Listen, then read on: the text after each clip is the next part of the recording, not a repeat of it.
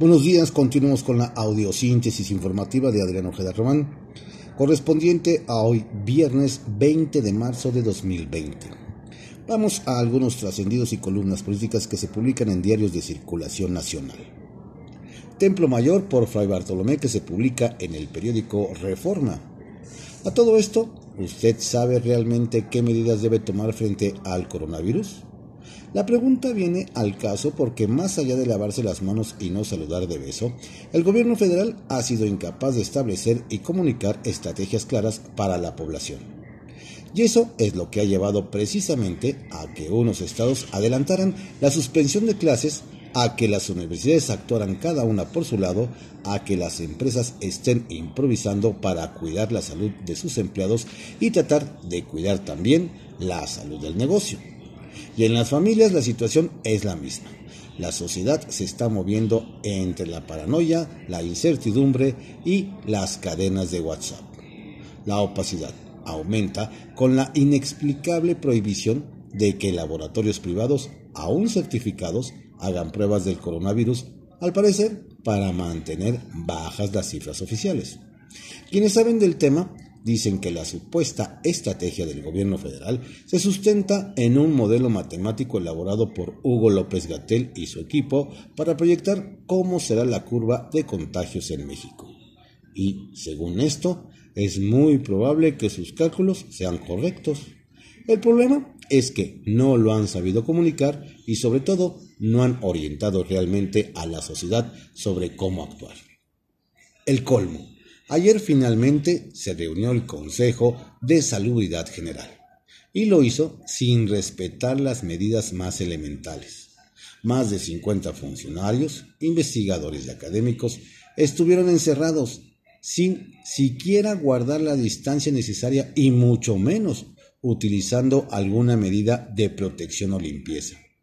¿Y esos son los que tienen que poner el ejemplo?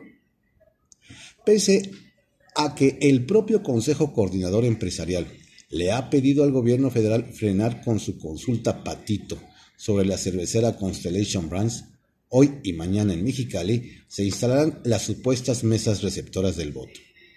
Al filo de una crisis económica enorme, resulta un trago amargo que Andrés Manuel López Obrador pretenda parar una planta que cuenta con todos los permisos y que lleva el 60% de avance en todo esto, hay una empresa mexicana que ha sabido, que ha salido bailando sin deberla ni temerla. Grupo Modelo. Resulta que ha sido objeto de reclamos y ataques. Ayer mismo hubo un plantón en su sede del Agua Alberto por parte de grupos López Obradoristas que se oponen a la planta en Mexicali. Pero Modelo no tiene nada que ver con aquel asunto, pues inclusive son compañías competidoras.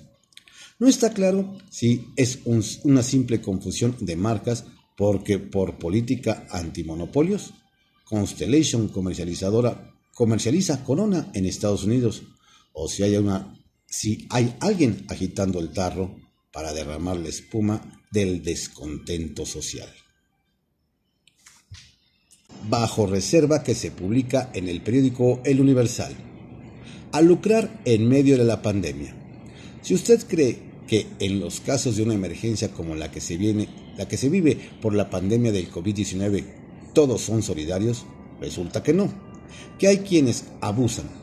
Nos dicen que las embajadas y consulados de México trabajan al máximo para ayudar a que los viajeros mexicanos varados regresen a sus hogares, pero nos hacen notar que hubo quienes quisieron pasarse de listos es el caso de algunas agencias de viaje que mandaron a grupos de turistas mexicanos a países en los que, ante el avance de la pandemia, sabían que existía el riesgo de que fueran cerrados y hoy no pueden salir.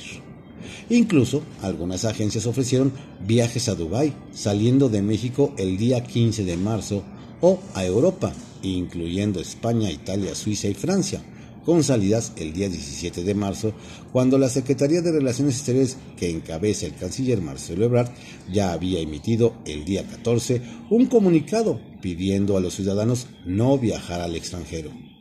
Estas mismas empresas también organizan vuelos charter a esos países que saben que están cerrados, cobran por el viaje, luego lo cancelan y vienen después el drama para la devolución del dinero.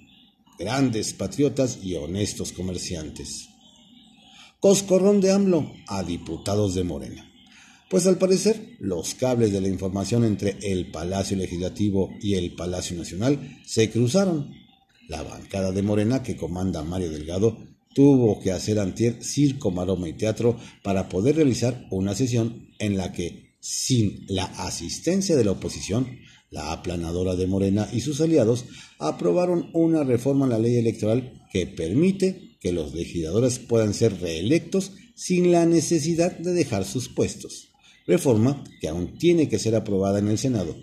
Sin embargo, el presidente Andrés Manuel López Obrador descalificó el jueves la medida aprobada por los diputados de su partido y dejó ver la posibilidad de que en el Senado sea modificada. Ah, no, eso está mal, pero digo, eso yo creo que ellos mismos lo van a corregir, respondió el mandatario a la pregunta de una periodista que le solicitó su opinión sobre la reforma y añadió, a falta, la Cámara de Senadores, nada más todo lo que es, es uso de dinero del pueblo para propósitos electorales se debe de evitar, no permitir, pero esa es una opinión nada más. O nadie en la Cámara de Diputados conoció la opinión del presidente, ahora sí, la bancada de Morena no le interesa lo que diga el líder de la Cuarta Transformación en ese tipo de temas. Independencia, le dicen. Freno a dos bocas y tren Maya. Nos cuentan que el próximo martes acudirá a la Cámara de Diputados el secretario de Hacienda, Arturo Herrera, para muy posiblemente plantearle las medidas emergentes que adoptará el gobierno federal para enfrentar la contingencia del coronavirus. Nos recuerdan que, de ser así, la Cámara de Diputados es la única facultada para modificar el presupuesto de egresos de la Federación y hacer reasignaciones en el gasto.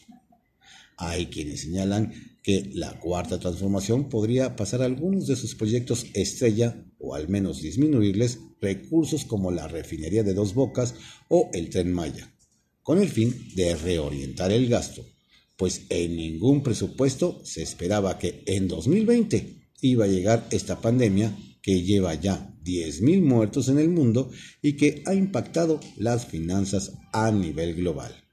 Veremos. Juzgados rebeldes. Aunque el Consejo de la Judicatura Federal acordó suspender labores durante un mes por la contingencia del COVID-19, hay quienes en el Poder Judicial de la Federación no hicieron caso nos dicen que el personal de algunos juzgados federales acudieron a trabajar a pesar de que sus áreas no están de guardia para atender asuntos urgentes, como se estableció en el acuerdo emitido por el Pleno del Consejo, del Consejo de la Judicatura Federal. Sin embargo, aseguran que esta situación ya llegó a oídos del ministro presidente de la Suprema Corte de Justicia de la Nación, el titular Arturo Saldívar, y nos comentaron que el Consejo ya tomó cartas en el asunto pues la violación del acuerdo del Pleno podría acarrear a los responsables una sanción administrativa. El Arsenal por Francisco Garfias que se publica en el periódico Excelsior. López Obrador y sus verdugos improvisados. El presidente López Obrador ya no marca los tiempos, las agendas, los temas, su actitud indiferente frente a la rebelión de las mujeres y su manejo relajado del brote del coronavirus le robaron protagonismo y popularidad. Todas las encuestas lo traen a la baja. Mitofsky le dio ayer un 51.5% de aprobación. Lleva 25 días sin crecer y 3 puntos perdidos en lo que va de marzo, según esa casa encuestadora. La desilusión crece y no, y no encuentra cómo frenar la caída. De nada le ha servido recurrir a la explotación de las religiosidades de la gente. Sus amuletos fallan. Son muchos de los que dejaron de creer en él.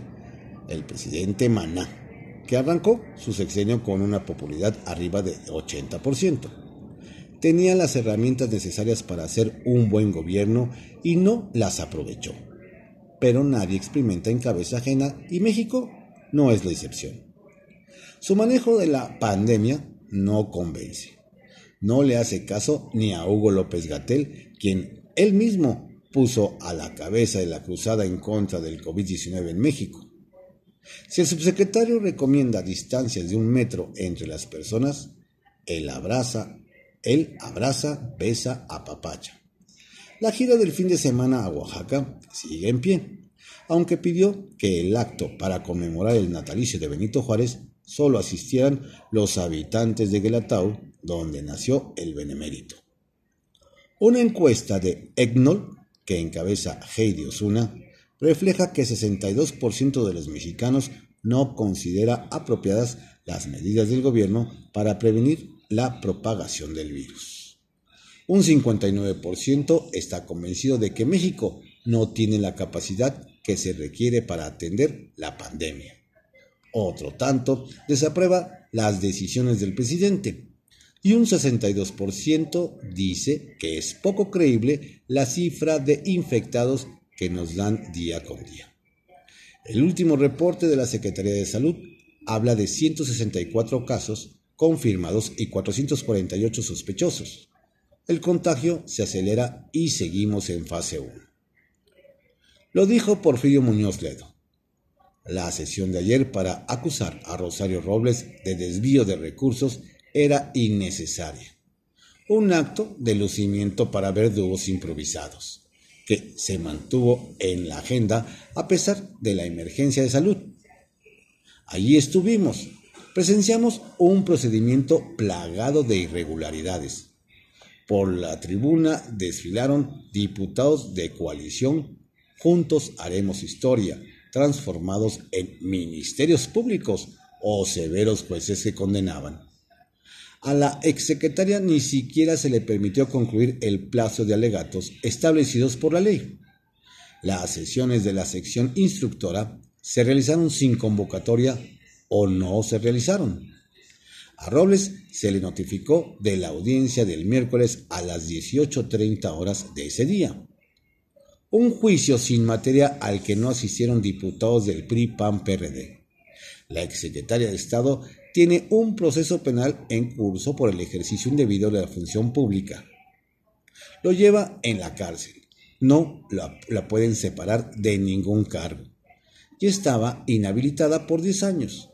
Puro lucimiento personal de Pablo Gómez y de la acusadora, Tatiana Cloutier.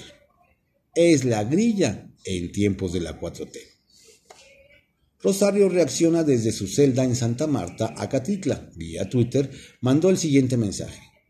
Del tamaño del atropello es el odio y el miedo que me tienen.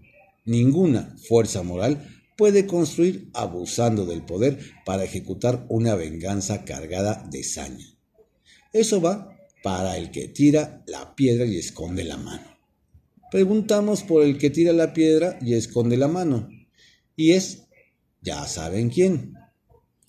Ya que estamos representantes, perdón, ya que estamos representantes del Sindicato Único de Trabajadores de Notimex, estuvieron ayer en San Lázaro para solicitar formalmente un juicio político en contra de San Juana Martínez, directora de la agencia de noticias. La acusan de abuso de poder, represión, acoso, difamación, ataques a la libertad de expresión, influyentismo, ataques a la libertad y al contrato colectivo de trabajo, así como de terrorismo laboral. Ya son 241 los trabajadores despedidos, 172 son mujeres, una de las cuales está embarazada, nos dijo Beatriz Urrea Torres, secretaria general del sindicato. Hay que ver si los diputados son tan diligentes para desahogarlo como lo fueron con Robles Berlanga. Trascendió que se publica en el periódico Milenio trascendió que la Cámara de Diputados, presidida por Laura Rojas, mantendrá suspendidas a partir de hoy y hasta nuevo aviso sus sesiones ordinarias y actividades no esenciales por la pandemia de coronavirus, aunque por su relevancia, el secretario de Hacienda, Arturo Herrera, irá el martes al Palacio de San Lázaro para analizar con la Junta de Coordinación Política encabezada por Mario Delgado medidas orientadas a mitigar los efectos de la contingencia sobre la economía mexicana. Ahora falta que esa reunión no vaya a estar tan descuidada en eso de las medidas preventivas como la de ayer del Consejo de Salubridad. Por cierto, ahora que revivieron los juicios políticos, ayer el sindicato de Notimex ratificó su demanda contra la directora San Juana Martínez.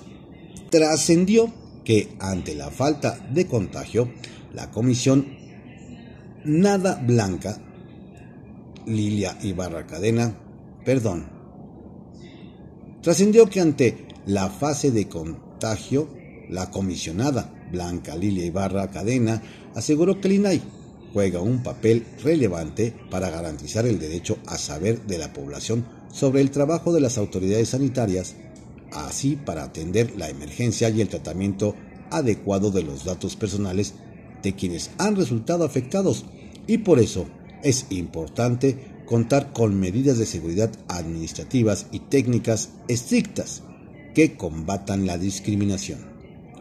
Trascendió que, como dicen, va para largo el caso de los mexicanos varados en Venezuela, pues al cierre de las fronteras se añade ahora la negativa del Fondo Monetario Internacional a otorgar un crédito a ese país por 5 mil millones de dólares para afrontar el coronavirus, lo que ahondará inevitablemente la crisis económica y política, sin dejar de recordarlo lo crítico que fue antes el presidente Nicolás Maduro con el organismo que ahora le da la espalda. En privado por Joaquín López Dóriga que se publica en el periódico Milenio. La pandemia que vino de China.